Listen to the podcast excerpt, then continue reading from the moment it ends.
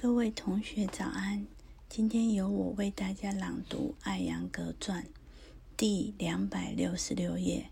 艾扬格老师，艾扬格是当今世界最具启发性的老师之一。他知道如何开发出学生最好的一面，也懂得如何将其知识的精华传递给学生们。艾扬格的瑜伽教学，不论体式教学还是呼吸控制法，或是冥想，从来都不仅仅是身体塑造，也不是学习人类身体弹性的一次体验，而是一次邀请，邀请进入扩展的意识中。其方法便是与身体完全的合一。而身体正是我们最亲密的所有物。在瑜伽教学中，艾扬格让学生通过练习与自己的身体为友。学生通过艾扬格的指引和支持，在清晰、自信和勇敢中探索自己潜藏的能力。一股威严的纪律。弥漫在艾扬格的周身，呈现出略微的残酷，亦表现出和蔼宽容。他在操控着僵硬的关节，尝试将其从钙化的魔掌中解救出来的时候，经常说：“没有疼痛，哪来的收获？没有荆棘，又哪会有玫瑰？”艾扬格的课程从不遵循这样的系统，只让学生做些缓慢、简单的姿势，只在舒适无压的前提下保持，以机械散漫、不假思索的方式做体式，和艾扬格的本性是不相容的。他给出如此忠告：诚挚和愚蠢焉能并行？在教学中，他表现的强大甚至残酷，把学生带至其身体和心灵的极限。在这一点上，他很像电影《窈窕淑女》中希金斯教授教导伊丽莎·杜利特尔如何正确讲话一般。他期待他的学生用全部的觉知和意识习练体式。学生应该大睁双眼，打开双耳，随时保持当下的警醒。在体式练习中，不惜自己的每一滴能量。一个从未被要求去挑战自己极限的学生，永远都不会用尽全力。一个南非的学生。乔伊斯·斯图尔特这样说：“他会以多种不可思议的方式把觉知传递给学生，在绝对精确的位置和绝对精准的时间给出的锋利一击，会带来忘不掉也丢不了的觉知，让将死的区域重获新生。”而整个流动在伴随着具有穿透力的双眼的盯视，这眼神有时像激光射线一般，有时又温柔有如小鹿的双眸，还有那真的会讲话的眼眉，这样信息就完整了。那是那电光火石般的敲击，送来一股生命力流经全身。在体式或呼吸控制法的课堂中，艾扬格经常会让学生去专注某个姿势的美与丑，如此是为了表明他的意图。做什么，不做什么，这样的方法远比书面的或言语的规则指令更让人印象深刻。艾扬格还是一个出色的喜剧模仿家，他会非非常滑稽地模仿错误的做法，之后还会展示出如何避免该错误。他会同时给学生展示出欺骗体式和完美体式，展现出体式中经典的简洁和美。他要求学生们付出全部的努力，而同时他也会给予将自己艰难获得的知识和丰富而无与伦比的经验倾囊相授。艾扬格以教授站立体式而闻名于世。他相信站立体式能为优雅、灵活和耐力的建立打下坚不可摧的稳固根基。他让学生日复一日地练习站立体式，指出身体不同区域的关联，脚趾、指甲或皮肤的伸展如何产生不同的影响，体式如何变得坚实稳固。他主张，不当的站立体式会引起能量的外泄，人会因此而疲惫；而正确习练站立体式，能量就在身体的边界内循环，于是人就精神饱满。他会演示体式如何能够更精进完善，如何在体式习练中使用墙壁、窗框，直至学生可以独立习练。他会指引学生经历不同的方法，并使其反复思索这些方法，直至这些法门成长为某种系统，永远得根植于学生体内，就如同他们的所有物一般。艾扬格把自己的身体当成实验室，以此获得关于人体解剖学的不可思议的见解。他简直就是自己的小白鼠。他看得多，痛得多，也学得多。这也正是他学习的三个支柱。他现在依然是自己课堂中最好的学生，从不会耻于学得更多。如果哪个学生因为自己的成就骄傲起来，他很快会被修理一番。随即认识到自己的无知，这个倒霉的家伙会觉得自己失了颜面，但对他而言，却是一堂关于谦卑的课程。他恐怕不会轻易忘记。如果他能咽下自己的骄傲，他将学到在任何地方也学不到的东西。这是上师净化弟子的方法，因为在学习上，骄傲乃是最大的无知。艾扬格认为，我们已有的知识和尚未学到的相比，实乃九牛一毛。越多的练习自己已知的，就越能知道自己接下来要练什么。他系统而有效地学习体式和呼吸控制法。他不厌其烦地重复这些练习，以及他们所有的差别及细微的变体，直到他们从该习练中获得力量和滋养。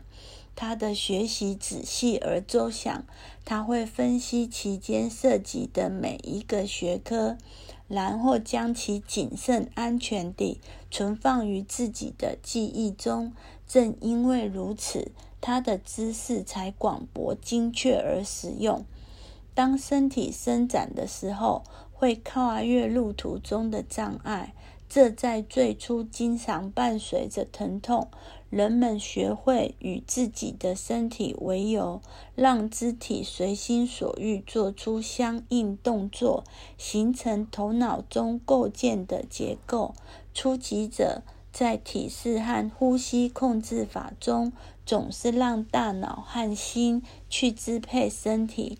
在艾扬格指导下习练几个月之后，他们会发现他在课堂上时常讲到的。身体拥有自己脱离大脑的智慧，身体也可以按着自己的意愿去支配大脑和情感中心——头脑。人必须学会品尝痛苦，因为痛苦是出色的老师。他教人们去完善自己的知识，让人们学到身体中的某些新的事物。渐渐地，肢体学会按着人们期待的方式运作。此种体验是历久弥新的。人们学会用柔滑来对。治粗糙，用精细来对治粗略。人的恐惧逐渐被破除，有了更好的方向性。在头倒立中，初学者感到非常没有安全感。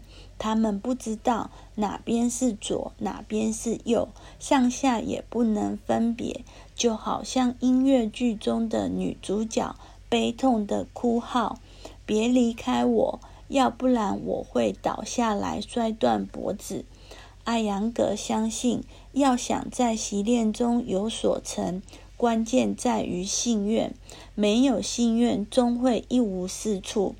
尽管艾扬格精细异常，并且坚持姿势的准确性，但他对那些肌肉还没有强韧到能完成其他要求的学生却很温柔。他的一个学生，七十八岁的罗伊斯如此描述。我记得我在努力尝试做出某个特定的姿势，但是却没成功。我失去了平衡，很丢人地摔在垫子上。我起身，几乎快流眼泪了，准备接受一顿痛批。但我的老师却安慰我说：“别失望，你有了一次很好的尝试。”接着，他转身面对其他同学，补充地说。那就是正确的摔倒方式。失败的刺痛感立刻消失了。我到底还是做了些正确的事。我正确地摔倒了。这是他捕获学生的心的方式之一。我们怕他，绝对地服从他，无比的信任他，也因为他对人性的理解而爱他。古路如此，传承也自然如此。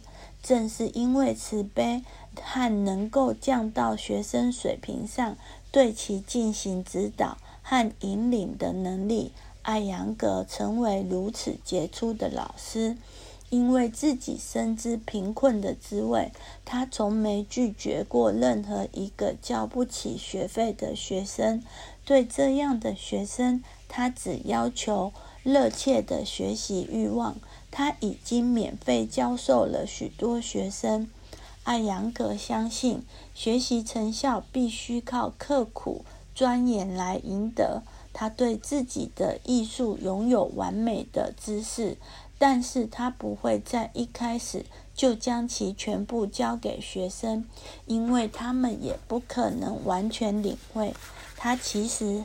是在课堂中，每一个学生达到自己当下的最高水平。爱默生曾说：“教育成功的秘诀在于尊重学生。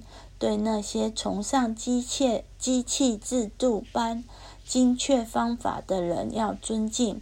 尊敬则需要想象、友善和温暖。尚未取得真实成绩。”或能力上不足的人，尤其需要想象力。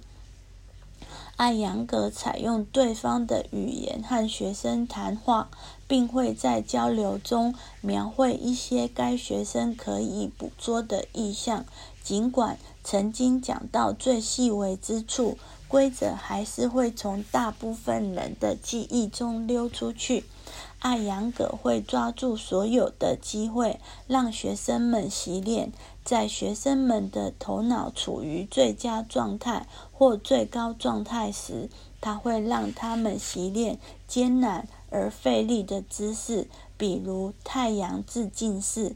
在配合强烈的跳跃和平衡式最佳状态中，该办法会让学生们向前迈进很大的一步。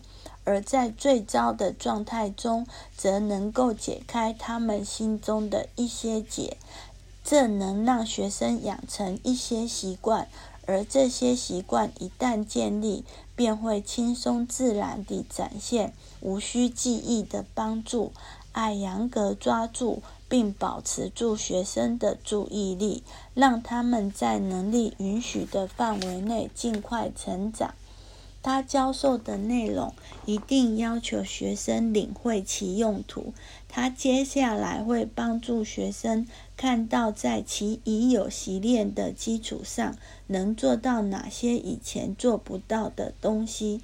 教授学生体式技巧的时候，艾扬格会告诉他们：安稳的身体会带来头脑的平和及稳定。首先要学会净化身体，再来学习净化心灵。他激励学生要有道德地做体式，而不要机械为之。体式的道德纪律，便是你正确地将身体伸展至其能力的最大值。因为生活是动态的，于是体式的展现也应该是动态的。对于那些本可以做得更好，却于体式中心中心不在焉的学生，他如是说：如果身体可以做得更多，但你却没有按照应有的方式去做，这便是不道德的习练。因为你是在自我欺骗。如果一个学生用力过猛而喊“啊”时，他会如此发笑。刚刚那声从口中发出的“啊”，不是从灵魂灵魂发出的“哈”。他会激励学生：今天最大应该是明天的最小。他要求精准。因此，对他而言，哪怕是一个体式的错误行练，都是瑜伽进步路上的障碍。他经常会通过一个小小的调调整，就能巧妙地让一个学生做出其从来不能做出的某个姿势。瑜伽的目的是个体灵魂和宇宙灵魂的连结。艾扬格相信，训练身体和头脑，进而将这两者整合，能带来灵魂的觉知。